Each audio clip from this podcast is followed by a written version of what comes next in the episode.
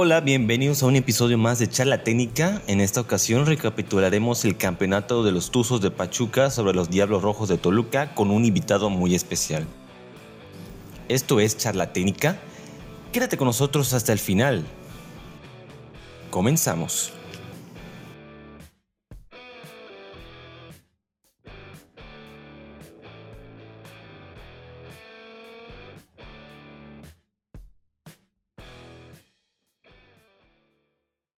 Hola, ¿qué tal? Bienvenidos a un episodio más de Charla Técnica. Pasado domingo 30 de octubre culminó la apertura 2022 de la Liga MX. Hoy traemos a nuestro primer invitado de esta temporada, pero primero vamos a dejarlo para después. Vamos a presentar a los que ya son de esta casa. Rodrigo, ¿cómo estás? Hola Ángel, hola Mauri. Eh, la verdad que me parece muy bien el título de Pachuca. Creo que redondea bastante bien todo lo que han hecho en el año eh, ya vamos a después andar más en eso, pero como primeras impresiones, muy feliz por, principalmente por Rey Chávez, que tengo una debilidad bastante grande por él, y por Almada. Hola, ¿qué tal? Muy buenas noches. Y sí, este, un detalle muy curioso de lo que fue la liguilla, que no se coronó el, el equipo que había sido el de mejor semestre, más bien trimestre, pues fueron tres meses de competición lo que hizo el América, pero curiosamente termina premiando al que fue el mejor equipo del año, que eso es un dato que me llamó la atención, porque Pachuca en este 2022 jugó 34 partidos, todo de fase previa, de lo que fue la fase regular, claro está, e hizo 70 puntos. El más cercano fue América, que hizo 64. Un dato muy curioso en ese aspecto. El mejor equipo del 2022, sin lugar a dudas. Ahora sí, vamos con la presentación de nuestro invitado. A él le gusta escribir mucho sobre la Liga MX. Fue colaborador para, colaborador para el 9 y medio y evidentemente pues es aficionado del nuevo campeón de la Liga MX. Para quienes no lo conozcan, es un tuitero de culto. Estamos hablando de el profe Bueno. ¿Cómo estás? Bienvenido. Hola amigo, todo, todo bien. Muchas gracias por la, por la gran presentación y, un gusto estar con cada uno de ustedes. Y, pues sí, ya casi 24 horas de, de, la fiesta de ayer, que culmina, como, como lo mencionan, en un gran año, año de Pachuca y que a mi gusto más que merecido más que merecida en una serie que prácticamente fue culminada desde el partido de ida. Vamos a recapitular un poco lo que fue el partido en el Nemesio 10, aquella goleada de 5 por 1 sobre los Diablos Rojos. Primero que nada, que bien lo mencionó ahorita digamos, como introducción, prácticamente un partido de ida en donde fue amo y señor el conjunto del Pachuca, de que en los primeros por ahí compases, quizá Toluca iba a tener alguna eh, intención de, de ser el, el, propositivo en el partido, pero wow, no sé qué decir al respecto por eso, porque seamos honestos, nadie esperaba lo que terminó ocurriendo. Sí, no, eh, yo al principio del partido, desde que vi las alineaciones, me imaginé a un Toluca que iba a apostar un poco más a ser directo con Carlos González, que lo habíamos visto con América, que dio una grandísima serie. Básicamente la ida se lo comió a los centrales y puso a competir a Pachuca, a Toluca, perdón, mediante eso. Y pensé que iba a ser una buena alternativa para Nacho en poder evitar las pérdidas en zonas muy comprometedoras con la presión de Almada. Pero al final hubo errores muy puntuales, niveles que pensamos que tal vez después de la serie con América ya no iban a repetirse y volvieron a tener los errores de que habíamos visto bastante en el torneo con el equipo de Toluca. Esto va para el profe bueno porque es una de las cuestiones es sobre todo de que algo que me llamaba la atención era el arranque con Paulino de la Fuente, digamos, siendo uno de los notas, digamos, principales del conjunto de Pachuca, que se termina apostando por él y no por Avilés Hurtado. Y bueno, que quizá en un inicio iba a tener algunas complicaciones, luego porque terminó siendo amonestado, daba también algunas sensaciones este, ese arranque de partido, ¿no? Inclusive también ahí teniendo, por ejemplo, en mente lo del primer gol, este, también con la aparición de Eric Sánchez, también Romario Ibarra, sobre todo, que es una de las figuras de, de la noche, también inclusive intercambiando posiciones a veces, porque también entró por zona uh, del cambio de banda constantemente y ha sido un, elemento que fue sin duda clutch para el conjunto yalguense, ¿no? Sí, primero que nada, pues sí considero que fue un, un partido que si lo juegas dos veces muy seguramente no se dé el mismo resultado, ¿no? Porque no creo inicialmente que haya sido un partido para el resultado que se tuvo, pero yo sí creí y era algo que estaba hablando con, con Ricardo Flores, es un chico, un muy gran analista de Chivas. y yo sí le había comentado, y por gran margen. Bueno, no, hay, hay, otros que son muy, muy, muy buenos, pero Ricardo sí está muy, muy loco. Pero, pero yo sí creía en una goleada de Pachuca cuando fue contra Toluca, porque incluso contra América, por ejemplo, llegué a ver muchos detalles de, de Toluca en el aspecto de que Tano corregía mucho en sus, en sus recorridos, que era un equipo que tal le faltaba en, en ese aspecto que estaba sufriendo en la contra, campo abierto. Entonces, era un equipo que, que yo sí creí que, que, se podía golear en el primer partido, que lo llegamos a hablar los dos, y, y, que se termina dando. A lo mejor ya si ves el desarrollo del partido, a lo mejor no es para una goleada tan, tan abrupta como la que se, se vio, porque pues Toluca al final también tuvo posibilidades, Pachuca tuvo una, una pegada contundente, pero, pero yo inicialmente sí, no, no sé si decir que andaba sobrado, pero sí creí que los podíamos golear y, y que podía ser un resultado de escándalo desde el primer partido. Sí, porque este, no tenía, digamos, eh, bueno, de que podía ser posible era claro, porque ya habíamos hablado por lo menos eh, que era un equipo que cometía demasiados errores, ahorita lo, lo, lo, José lo puntualizó muy bien, que a campo abierto se expone demasiado, que a campo abierto es un equipo que le cuesta mucho el conjunto del Toluca, sufre a mares, sufre montones.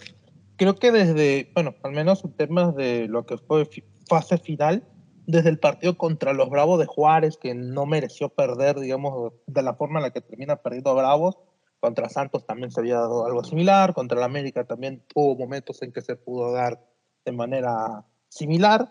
Y aquí, bueno, pues eh, se puntualizó perfectamente un Pachuca que prácticamente en cada intervención posible, sobre todo por las bandas, por precisamente Romario, que fue el, eh, el que más lo aprovechó, y también las pelotas paradas, quedó eh, un equipo completamente destrozado. Sí, y algo importante que mencionó el profe es la pegada de Pachuca. Es, si bien Toluca queda bastante expuesto por los errores, creo que Pachuca, si en ese día salir tan finos, lo de Romario es increíble. Toda su liguilla, no solamente esa final, potenció muchísimo y hace que tengamos el 5-1, que tal vez sí pudo haber un poco un resultado más corto por, me recuerdo un par de fallas de Navarro ahí bastante solos, ya ni digamos el penal de Leo al final del partido la de San que pudo eh, cuando está el partido 2 a 0. Sí. Entonces pudieron como acortar un poco más el resultado y no que no se viera 5 a 1 y que Toluca no llegara tan mal a la vuelta en el Hidalgo. Sí, este, aquí digamos se hizo más puntual el tema de que la pegada del conjunto de Pachuca fue de locos, porque así lo fue, porque estuvo preciso.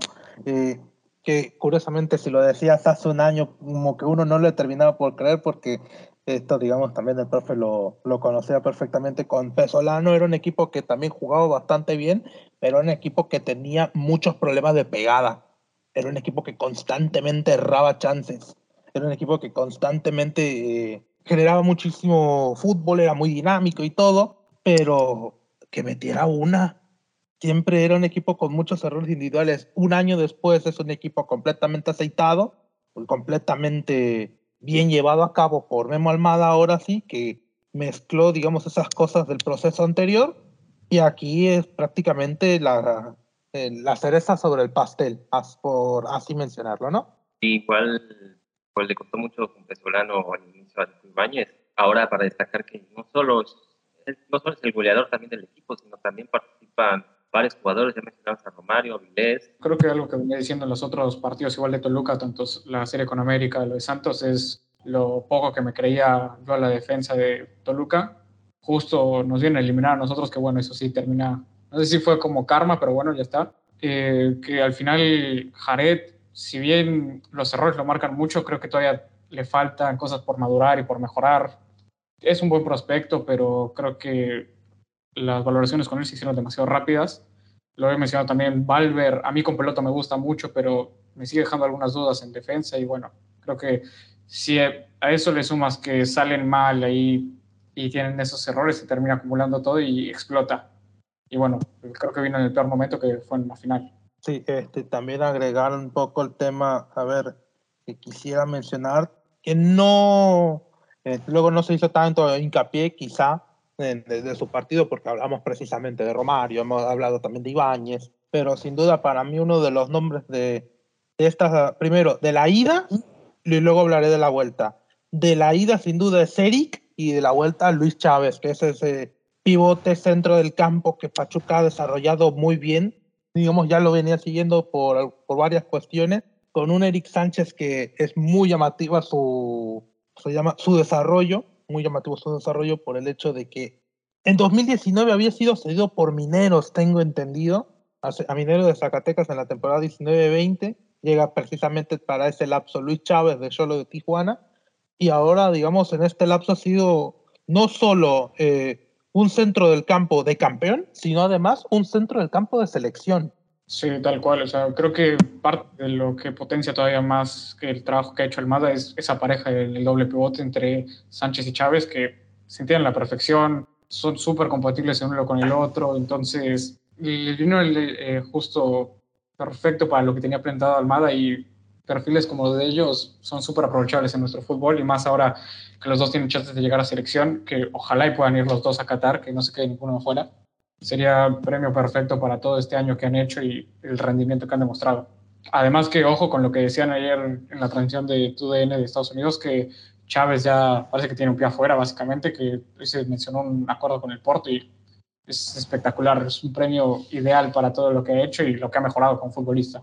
De hecho, efectivamente iba a mencionar eso de que ya se hablaba del tema del Porto, que era una, era una posibilidad muy latente de que ya por lo menos en este semestre ya no regresaba al fútbol mexicano. Esto, digamos, eh, también un poco eh, recapitulando todo, cuando igual cae el tema del 5-0, que ya, ya el partido, digamos, era una losa muy pesada para el conjunto del Toluca, es cuando viene, digamos, una especie de reacción, porque, y ahí lo hablamos, eh, no ya después de que si bien hay un tramo donde Pachuca es claramente una ráfaga, no es para luego que termine 5-1 porque fue un equipo que fue y fue y fue y fue constantemente al frente, pero curiosamente lo que sí tuvo Pachuca, que fue pegada, que quizá digamos en otra época no, mm, como que no lo creía, acá fue lo que le terminó faltando a un Toluca que para meterse le costó trabajo, no solo del tema de, de las áreas, sino de un equipo que dejó mucho que hacer en defensa, sino que en ataque es increíble lo estéril que terminaron siendo varias, varios ataques que al final no acabaron en la red por un buen Oscar Ustari en la serie. Otra de las cosas que también fue muy raro, también un poco para matizar, el tema de los cambios, ¿no? Porque es muy extraño que si apostaste por el 4-4-2, que es el doble, la doble punta, pasado el pasado creo los 15, 20 no, sí, por ahí los 15 minutos, pongámosle. Te quedaste sin 9, por ahí apostaste por Fideo Álvarez, porque fue ya una cuestión muy rara que trató de hacer Nacho Ambriz. Ojalá que alguien aquí me ayude a matizar, pero una cuestión muy rarísima, porque es apostar precisamente un falso 9 que no tiene, digamos, lo que es, eh, no es Charlie González, digamos, para jalar marcas, no es el, caso de San Belso que por ahí al espacio te puede llegar a meter una o que te puede romper precisamente fuera del lugar y, y te apuestas por un Fideo Álvarez que es más extremo, que es un, que sí es un buen elemento atacante, pero no a ese grado. Pues básicamente en, la cuestión Toluca, como, mencionas, yo, yo creo que tuvo una falta de pegada brutal porque porque por oportunidades tuvo la, la, de, Navarro, el penal. Sí creo que Leo Fernández, por ejemplo, es el mejor jugador del partido en, en, en Toluca, del partido para Toluca, claro, porque en Pachuca lo que hace Romario Barra con los goles, lo que hace Eric Sánchez, lo, lo que ustedes lo mencionaban, él se fue por pedido de Paco y estarán a Mineros, ahí en 2019, y termina volviendo con, con Petzolano e incluso no, no venía pensado como, como un refuerzo como alguien que pudiera tomar gran importancia en, en los planes de la, de la directiva de, alguna cuestión así. Y recuerdo haber escrito sobre él y, mencionar que era un chico que tenía capacidades increíbles desde que lo debuta Diego Alonso. Porque Diego Alonso lo, lo debuta, lo hace titular en un Mundial de Clubes y jugando detrás de, de en ese entonces Franco Jara. Y es un chico que para mí tiene una capacidad brutal para jugar, incluso en las tres alturas del campo. No, no lo hace mal, las conoce, es, un, es alguien que tiene muchísimas virtudes con, con pelota, recuperando y, y demás cosas. Y, y de Chávez ni, ni, se diga, ¿no? Se destaca mucho su, su disparo de larga distancia, pero en Pachuca para mí en un, en un comienzo mejora con Petzolano en algunos aspectos y Almada lo termina de, pulir y, y, ojo con lo que hace Almada con los centrocampistas porque lo que hizo con Luis Chávez y Eric Sánchez con puliéndolos también lo hizo en su momento que tiene Almada en sus mediocampistas de lo importante que son en su sistema y, y se demuestra y se demuestra con, con este Pachuca que, que a pesar de que tiene individualidades arriba muy grandes, tiene dos bastiones en medio campo que, que son brutales. Y pues hay que tener ojito con lo, las noticias que pueden salir de Luis Chávez, ¿no? Uh -huh. Y otro, y ahí al profe, digamos, aprovechando lo que lo tenemos acá, eh, otro nombre que como que ya se iba perdiendo un poco terreno, eh, es el Pocho Guzmán, porque quizá en un momento era un, un jugador que luego sí, sus números, digamos, avalaban lo bueno que era, pero quizá también en, con Palermo, con, con Ayestarán en su momento, no, o con Diego Alonso precisamente, que es donde se da una explosión importante, aunque no terminaba de, de, de, cuajar en un aspecto más de relacionado al juego, más este, era mucho de cifras, era como un volante más de llegada, que quizá, digamos, era que con pelota quizá restaba un poquito, y ahorita, digamos, ha sumado cosas muy interesantes con Memo Almada, ya ha tirado a banda, ha sido un elemento, digamos, más, un poco más completo, que también es una evolución que cuenta, digamos, muy bien para, el, para Almada, que creo que también Pesolano en su momento lo llevó así, creo recordarlo, ¿no? Pues es que, por ejemplo, Víctor Guzmán, lo, lo mencioné desde que llegó Almada en, en Twitter, era un jugador que se iba a beneficiar con el, por el aspecto de que Almada es un fútbol un poco más de espacios, que te deja atacar un poco más, a veces el segundo poste. No tiene tanta relación con el juego de Víctor porque Víctor Guzmán, siendo un atacante, es brutal. Es el mejor llegador de la liga y por mucha diferencia. Y, tiene algunas otras virtudes que creo que Almada entendió de Víctor, como el hecho de que, que Víctor tiene buenos apoyos espalda, tiene buen trazo largo, la conducción a lo mejor no, no, es lo suyo, entonces no se involucra tanto en esas áreas teniendo do, dos bestias atrás que sí conducen bien, pero le da una libertad a Guzmán de, de, de poder llegar, de, de, poder explotar sus virtudes. Es casi un segundo punta, ¿no? Y porque pues, las virtudes de Guzmán... Sí, y las, las virtudes de, de, de Guzmán terminan explotando cuando, cuando tiene espacios, cuando puede correr, cuando puede, puede llegar a un cierto espacio que, que le elaboran y, vaya, creo que si bien no, este torneo a lo mejor en fase regular no fue de lo mejor, sí ha tenido un crecimiento mostrado con Almada y, y en liguilla vuelve a meter un gol que es de, de título, ¿no? En efecto, entonces este, ya mencionado esto, este, está claro de que la, la cuestión ya con Toluca se iba a ver muy complicada, de que ese 5-1 y sobre todo en la jugada clave que precisamente es el penalti de, de Leo Fernández ya termina por dilapidar todas las chances por ahí conseguidas de un, una posible reacción del conjunto del Toluca. Y entonces hace ya la situación más difícil de lo que ya era, que eso, quieran o no, que si el partido terminaba 5-2, si bien es cierto de que no le iba a ser, no le iba a servir tanto el Toluca, entre comillas, todavía no lo dejaba tan muerto como si hubiera sido un 5-1. Claro, aparte, creo que fue casi la última jugada, es un golpe anímico importante como para encarar la vuelta y decir por lo menos, bueno, mira, diferencia de tres goles, terminamos como nosotros con una buena sensación al final del partido con ese posible gol y pero al final termina siendo Pachuca que se termina llevando esa sensación con el penalti que termina topando Stari. Sí, es que también en, ya no solo hablamos de una cuestión sumamente táctica, sino también hablamos de una cuestión anímica, que eso prácticamente es algo que iba a hundir al Toluca prácticamente hasta, hasta el infinito. Y ya, digamos, tomando la referencia, ya tomando la referencia de lo que fue el partido de ida, ahora tenemos que hablar del partido de vuelta, que igual Pachuca también mostró una cara bastante fuerte, bastante competitiva, y todavía estaba la pregunta es mm, del, millón que era, ¿cómo le va a hacer el Toluca para meter cuatro goles en este partido, por ejemplo, que apuesta por Fernando Navarro, que luego entra el Dedos López a, al 11, que si no estoy mal apuesta por Brian Angulo de inicio, pero tampoco es que hubiera una sensación de reacción en el conjunto del Toluca, pese a que se pone arriba en el marcador.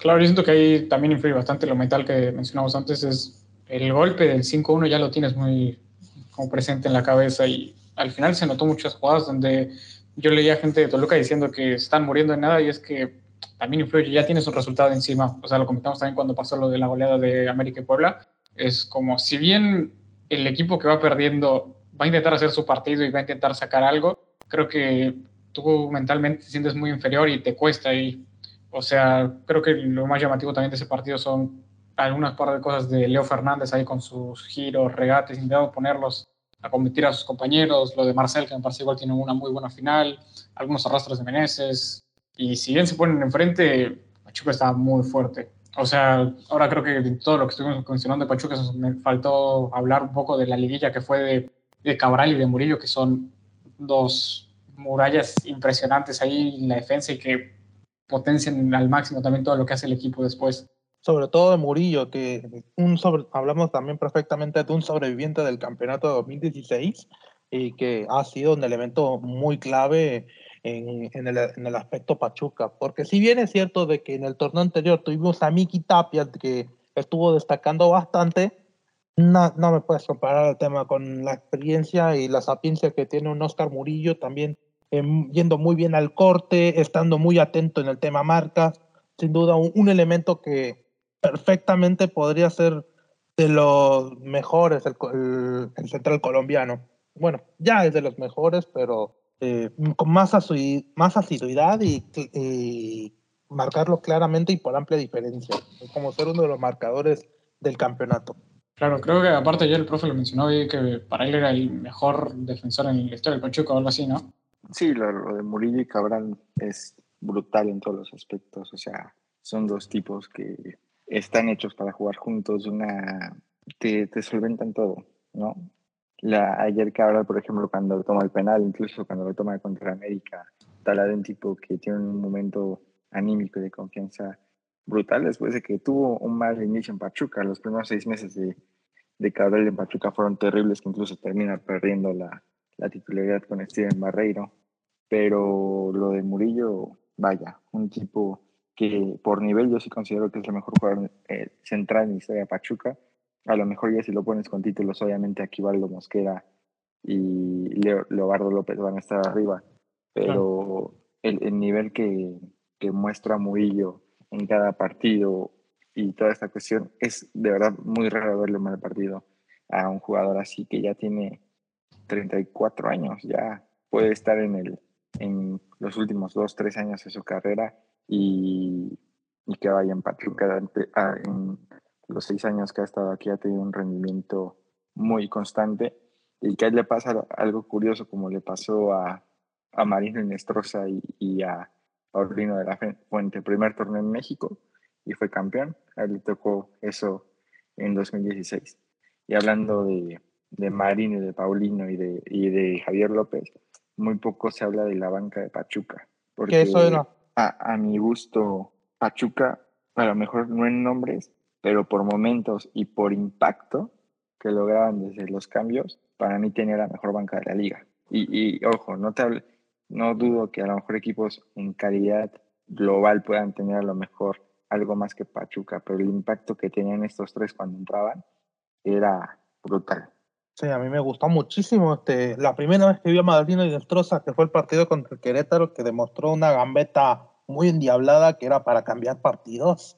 Era magnífico lo del colombiano. Que eso quería mencionar también, eh, ahorita que lo pusiste lo quería matizar, eh, porque algo que luego habías comentado por Twitter, y me acuerdo perfectamente, algo que le faltaba a Pachuca era banco. Y ahí se notó, porque creo que uno de los cambios por ahí, que era más común, era para cerrar partidos, era Trindade, y para tratar de abrirlos, era Navarro.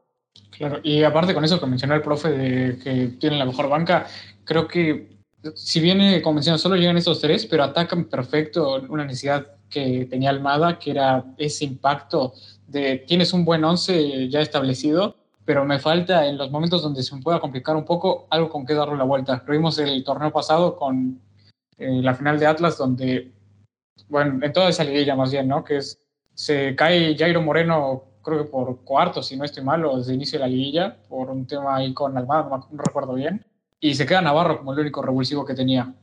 Y ahora agarras, tienes a tu 11 a la perfección y te sacas de la banca una Chofis que cuando entra es genial verlo jugar, un Marino que es increíble porque tiene, te junta regate, te junta velocidad, que es imparable una vez que te mete el primer contacto, es complicadísimo poderlo alcanzar, y luego Paulino que a mí me encanta, que tiene una técnica bastante buena y que entiende muy bien el juego de Almada con los espacios con Babunino uno parece, parece mentira que terminó pagando 50 mil dólares el conjunto del Pachuca. Tremenda ganga se terminó sacando con el cántabro.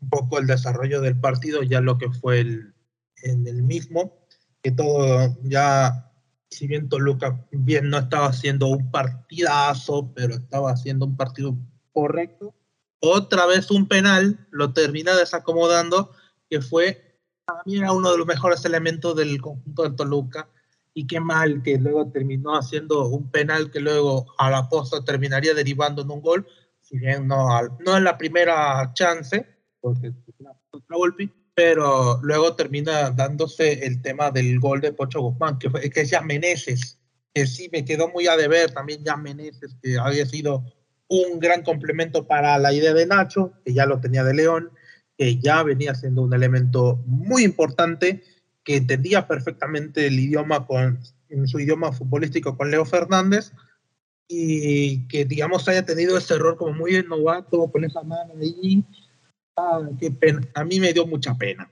yo igual no me encanta hablar del arbitraje, pero la verdad que ya no entiendo igual que marcan, porque hay veces de que, no sé si hay primero un contacto en la cabeza, después en el brazo, ya la verdad que me perdí con el reglamento, pero bueno, al final lo falla Ibáñez y cuando termina viniendo el gol de Guzmán es ahí creo que ya completamente Toluca se queda fuera del partido. Ya eso, si bien el gol del dedos creo que ayuda un poco a decir, bueno, es uno menos, podemos, nos queda que lo meten en el 20, en el 20 entonces queda todavía partido como para decir, bueno, tenemos tiempo para meter más. Ya el gol de Guzmán viene totalmente a cerrar el partido y ya en el segundo tiempo prácticamente no, no se jugó mucho más.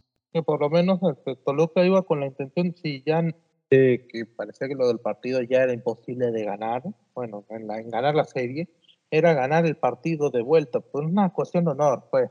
Y de ahí entonces fue un arroyo por parte del, del Pachuca, aunque digamos el marcador no lo, no lo dice así. Y, una de las cosas que a mí me dio entre gracia, pero también es cierto de, de importancia, es la jugada de que también, bueno, también hablamos de Jared Ortega, que precisamente no quedó muy bien parado, pero hay algo que me quería compartir y aquí lo tengo, que es un tuit de un exfutbolista aquí argentino, eh, Darío Fernández, exjugador de Olimpo de Bahía Blanca, que dice lo siguiente y me llamó muchísimo la atención. El segundo gol de Pachuca, nosotros hacemos la misma jugada en el Olimpo de Bahía Blanca, campeón del 2001, con el, con el profe Gustavo Alfaro, además, Lechuga Alfaro. Y lo que dice Bilardo es verdad por más viejas que sean, a las jugadas preparadas hay que intentarlas. Siempre hay un tonto en el equipo contrario. Y termina siendo así por una, cuestión de que es una pelota parada, muy bien ejecutada por parte de Pachuca, casi pico del área, o bueno, este, recostado al área en la zona derecha del área de Thiago Volpi, bueno, sería su izquierda en este caso, y entra muy solo Nico Ibáñez, que prácticamente acaba completamente solo en la, al arranque de la, de la jugada y el que trata de ir a cerrar ya como puede es el, el Fideo Álvarez. Eh, y estamos hablando de que hay, creo, tres, cuatro, por ahí, cuatro, tres, cuatro jugadores ahí tratando de referenciarlo y aparece completamente solo. Ahí te dice eh, que inclusive para una cuestión básica, que era una pelota parada, Toluca estaba completamente perdido. Eh, sí, igual llega solo Ibáñez, pero porque mete un, movimiento increíble que es desde, o sea, uno ve que ya está pateando Chávez y ya está empezando a ver cómo Ibáñez da vuelta, empieza creo que cerca del palo derecho de Volpi y rodea todo el cúmulo que haya de gente ahí, pierde a su marcador, que creo que como mencionaste era Jared, y llega solo al punto del penal básicamente. O sea, a mí me parece que eso es muchísimo más mérito del trabajo que hizo Pachuca en la semana y de tener un grandísimo cobrador como Chávez y un jugador, el mejor delantero que tenemos en la liga como Nico Ibáñez. Sí, que digamos hace una de básquetbol, como diría el doctor García, en el tema del movimiento ahí para el desmarque. Y de ahí tenemos otra vez a Jared Ortega, que ya es un poco para cerrar todo. Una mala noche también del pobre muchacho. Y bueno, tiene el penal 3-1 que lo cobra con una frialdad Gustavo Caral. Y bueno, ya no hay mucho que comentar, ¿no? Te ha sido claramente un Pachuca quizá no tan avasallador, no de tanta pegada como en el primer partido, pero sí un merecido ganador y un claro dominador del, del juego eh, en el segundo. Ha sido, digamos, una, una parte 2 quizá menos ponchera, pongámosle, menos golpeadora, pero sí muy efectivista. Sí, bueno, voy a hacer una pregunta que, digo, creo que ya es obvio que algo se ha estado platicando, pero ya tal vez para acabar con todo esto, una opinión de tema futbolístico. Eh, bueno, sabemos que creo que en lo personal cada uno podrá pensar que Memo Almada pues es un técnico que podría estar en la selección. Ahora de que la selección necesite Almada, pues creo que hay una diferencia. Podría existir. Digo, poniendo en contexto que a la selección pues sabemos que carece de que le, le hace falta romper esos bloques bajos, buscar encontrarse esos espacios. Y pues Memo Almada tampoco es como sea un experto en la materia. Digo, puede trabajar con lo que actualmente la selección podría ofrecerle, pero habría que cuestionar esa, ese aspecto, ¿no? No sé qué opinan al respecto. Sí, este, eso lo, lo puso ahorita y Antonio de la Torre llamó la atención. Bueno, porque ya están poniendo futuro, creo que la página de Tennis Sports México. les gustaría que Guillermo Almada eh, fuera entrenador de la redacción y él automáticamente dijo que por perfil no queda. ¿Por qué? No porque no sea malo, porque es un, además es un gran entrenador, claro está, pero para lo que se requiere de abrir bloques bajos, todo lo que es el tema de fútbol posicional, no es precisamente ese hombre, ese hombre indicado. Como también, por ejemplo, hace seis meses se hablaba muchísimo de Diego Martín Coca al, este, a la selección precisamente con la base que había logrado el bicampeonato con Atlas. Es que, digamos, siempre surge este tema con el entrenador de moda del fútbol nacional y nos ha tocado muchísimo. Eh, hay que recordar 2010, que fue Chepo, que era el entrenador, digamos, de moda del campeonato, este, que lo terminan llamando a la selección. En 2014 fue el Piojo. En 2003-2014 el, el, de moda era el Piojo Herrera y por eso es que se termina siendo llamado precisamente a, a, tomar, a tomar la selección, digamos, para tratar de encaminarle lo mejor posible para el Mundial de Brasil, que le toca el tema del repechaje. Cuando fue 2015, cuando despidieron a Herrera, el candidato era Caixinha, me acuerdo bien. Y digamos, es una cuestión un poco cíclica de querer eh, agarrar al entrenador que está de moda del campeonato nacional y por ahí querer que, y además querer y creer creer que como juega su equipo, igual puede llevarse casi a, modo de calca en selección. Y a veces no es así, porque siempre te va a tocar ser el que propone, no el que, no, no es como, por ejemplo, los mundiales, que a veces México no se espera demasiado y pues tiene, ni se le acomoda mejor este, el hecho de ser el reactivo aquí te toca ser precisamente propositivo porque todos se te van a encerrar. Y así fue la eliminatoria. Por eso es que le ha costado también un montón a, a Martino tratar de hacer inclusive fútbol posesional en distintos partidos. Sobre todo, digamos, en la segunda etapa de eliminatorias. Pues mira, sí coincido mucho en la parte de que muy seguramente no es el entrenador que necesita México. Y, y fíjate que yo creo que a pesar de que Pachuca no haya sido la odisea atacando en posicional, yo creo que sí tenía ciertas ideas, pero también vamos a ver cuántas de esas ideas eran herencia de, de Paulo, ¿no? Que era un entrenador distinto en ese aspecto.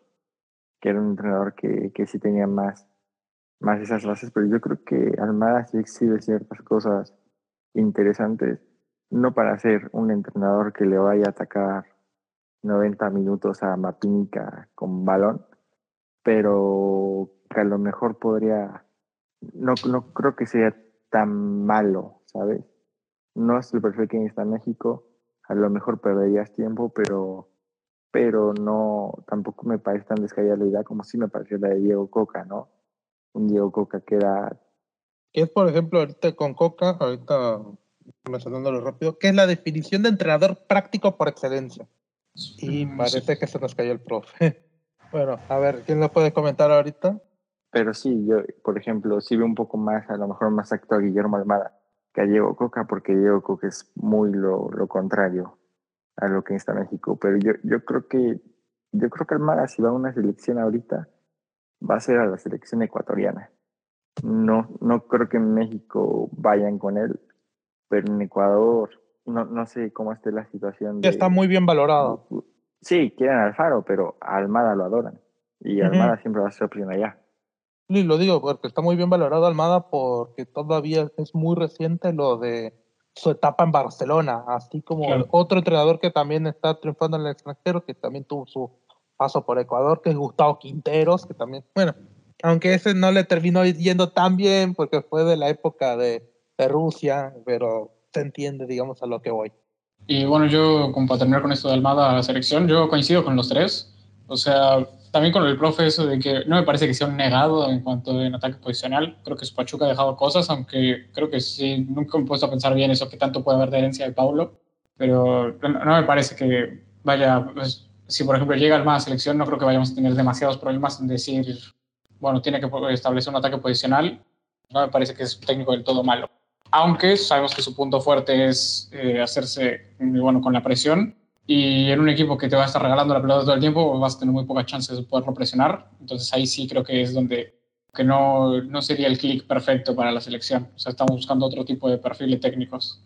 Creo que hasta el mismo Tan Ortiz podría encajar mucho mejor, pero bueno, eso no. De preferencia mejor que nos quedemos así. También este porque estás muy confiado de que el Tano igual pueda darle título a la América, que igual también es una buena opción. Ya, lo esperamos el siguiente torneo. está. Sí, también este, ahorita no me, ahorita no me toquen al Tano, por favor.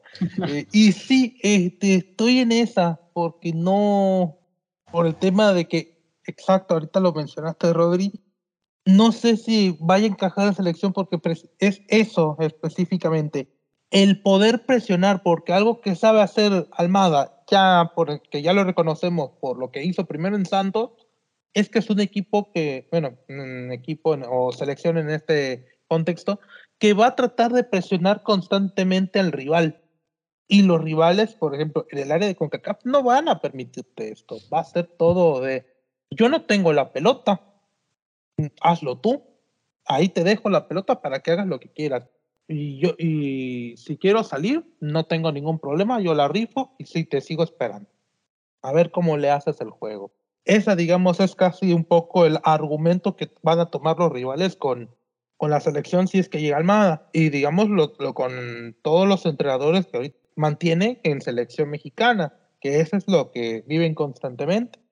Que luego, digamos, está esta discusión de por qué es el mejor del momento, digamos, está ese tema. Pero mm, nada más por ese aspecto de que no va a tener que llevar todo el peso del juego, quizá Solo quizá es por eso que a mí no me termina por convencer. Y creo que también el propio Almada no se siente tan convencido porque creo que es más un entrenador del día a día, además.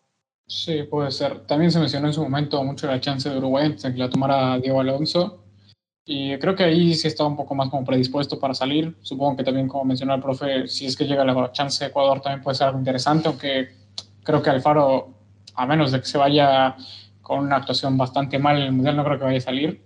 Y nada, sí lo veo un poco más, como tú mencionas, de ser un técnico más del día a día, de que, este, por lo mismo es, es complicado ver un equipo, una selección nacional que su principal argumento sea la, la presión, porque esos trabajos son como bastante hechos en el día a día, no es tanto de, bueno, nos vemos cada dos meses y tenemos dos partidos por ahí y no sé si puede establecer tanto eso. Y sobre todo, digamos, ya que viene siendo una constante, al primer, ¿qué, qué, qué ocurrirá al primer resultado malo? Porque ya sabemos cómo pasa el tema de selección mexicana. Al primer resultado malo ya empiezan las voces a querer inclusive desestabilizar todo, eh, de por qué no llamas a este, por qué no llamas al otro, por qué luego vas por los mismos. Ya argumentos que ya digamos todo el mundo, todo el mundo conocemos casi como, como cinta repetida, como, como digamos pista repetida en, en un caso de música, claro está. Y viene siendo otra y otra y otra y otra vez que vamos a ver ese mismo tema y ya se vuelve hasta cierto grado cansado. ¿No, ¿No creen? Sí, claro, al principio todo es bien sobre juelas y luego ya todo se convierte, todo es en un camino oscuro. Y eso ha sido Sí. durante los últimos procesos y ahorita claramente se está viendo. Sí, pregúntale, por ejemplo, a Martino, que era muy amado, que decían con El, Osorio osito, de el osito de "Co- peluche. cómo, ajá, cómo es este, este colombiano que solo vendió humo y todo lo demás, y ahora Martino prácticamente lo van a querer echar del país. Que digamos, esto digamos es una constante. Ay, cuando ya también hay el proceso natural del desgaste, esto, esto termina sucediendo. Ya ahondaremos más del tema selección, sobre todo ahorita del perfil de jugadores eh, que se vienen por el tema de la lista de 31, pero eso ya lo abarcamos para otro día.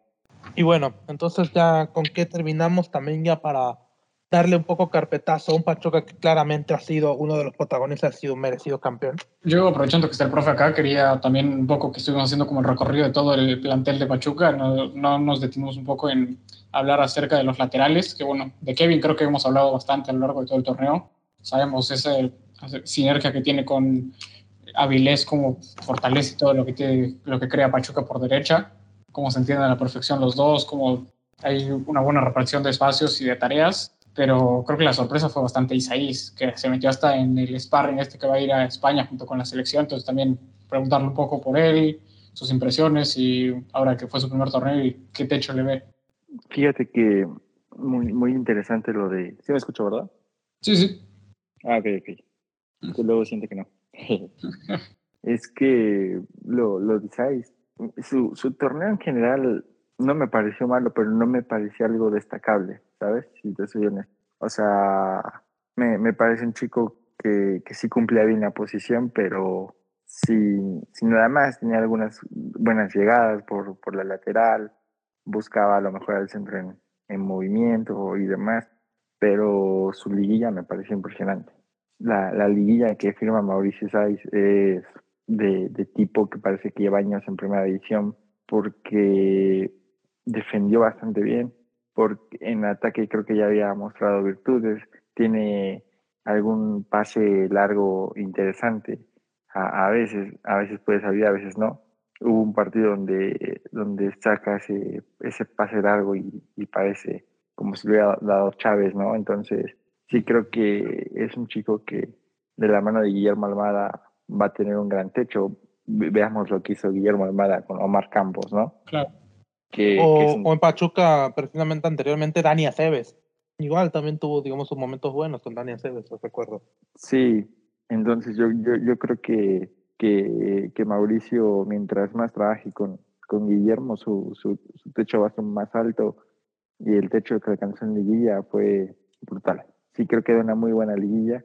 No se habló tanto de él como se habla de Kevin Álvarez por obvias razones, que Kevin ya lleva mucho tiempo, que incluso es seleccionado y demás pero Mauricio Sáiz, yo creo que la otra convocatoria, si sigue este camino, si sigue con, con Guillermo, no, no, dudo que se pueda subir a, a, selección, porque sí, es un chico que, que, te digo, en torneo regular no me parece algo espectacular o algo que dijera va a destacar mucho en esto, pero sí era un, chico que solventaba ahí en la posición. Y, y creo que en esta liguilla sí termina destacando más y, y, luego lo cierra de manera tremenda con un gol, ¿no?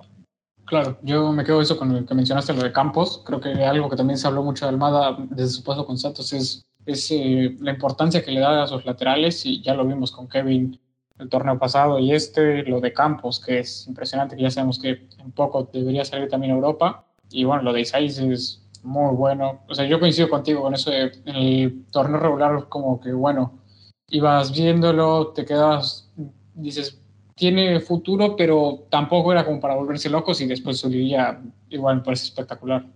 Bueno, ya también mencionado, digamos, estos temas de Isai, que todavía me sigue sorprendiendo porque quizá era una de las zonas, no diría débiles, pero sí creo la menos fuerte del Pachuca, porque precisamente venía de un torneo en donde Dani Aceves había destacado muchísimo, que había sido, digamos, un elemento que también había ganado galones, muy, muy bien por él, que ahorita terminar ahí en el Real Oviedo, pero quizá era tal vez para un torneo en donde ya fuera una consolidación ya más eh, fuerte por parte del lateral actualmente del conjunto Carballón. Pero sí, también ha sorprendido un Insights que, siendo honesto, no lo tenía en mente, no lo tenía, digamos, visto y ha sido un elemento que ha ido también mm, creciendo constantemente y que por lo menos da una sensación muy positiva para esa lateral. Este, algo que también ahorita estaba checando de lo que fue, eh, fue el Pachuca en general y que curiosamente Eric Sánchez Chávez y todo ese detalle pero lo que me terminé dando cuenta que esto también creo que tendría que ser un punto a, ver para el conjunto Pachuca es cuál va a ser el tema de inclusive configuración del centro del campo para el torneo que viene. Si es que ya parece ser lo de Chávez, ya es baja definitiva. Si es que Eric Sánchez se va, este, también que puede ser una posibilidad. ¿Qué sigue para el Pachuca también para ese centro del campo que se puede quedar inclusive despoblado? Y mira, yo te digo, hoy yo le leí un tuit al profe ya queriendo desarmarme a mí, así que bueno, ya si quieres lo dejamos ahí para que amplíe un poquito, pero no sé, no le va a tener muy fácil quererme sacar jugadores. ¿Qué tiene en mente el profe? Pedro Aquino. eh, puede ser una posibilidad, no está mal. Además que ya estuvo en el grupo en su momento con León, así que igual. Inclusive el tema de que esto, digamos, es un poco que bueno, pero se está hablando más de que se puede ir a la contra a Orregui por tema con Gorriarán, si no tengo mal entendido, que es lo que quiere el conjunto de San, entre Santos y el América. Por problemas técnicos nos es difícil continuar con este episodio. Agradecemos la presencia del profe Bueno como primer invitado de esa segunda temporada. No olvides seguir las redes sociales de este podcast en Twitter como Charla Técnica MX, en Instagram Charla Técnica-bajo. A nombre de a Mauri Hernández, Rodrigo Guerrero, Ángel Ortega. Muchas gracias por escucharnos. Hasta la próxima.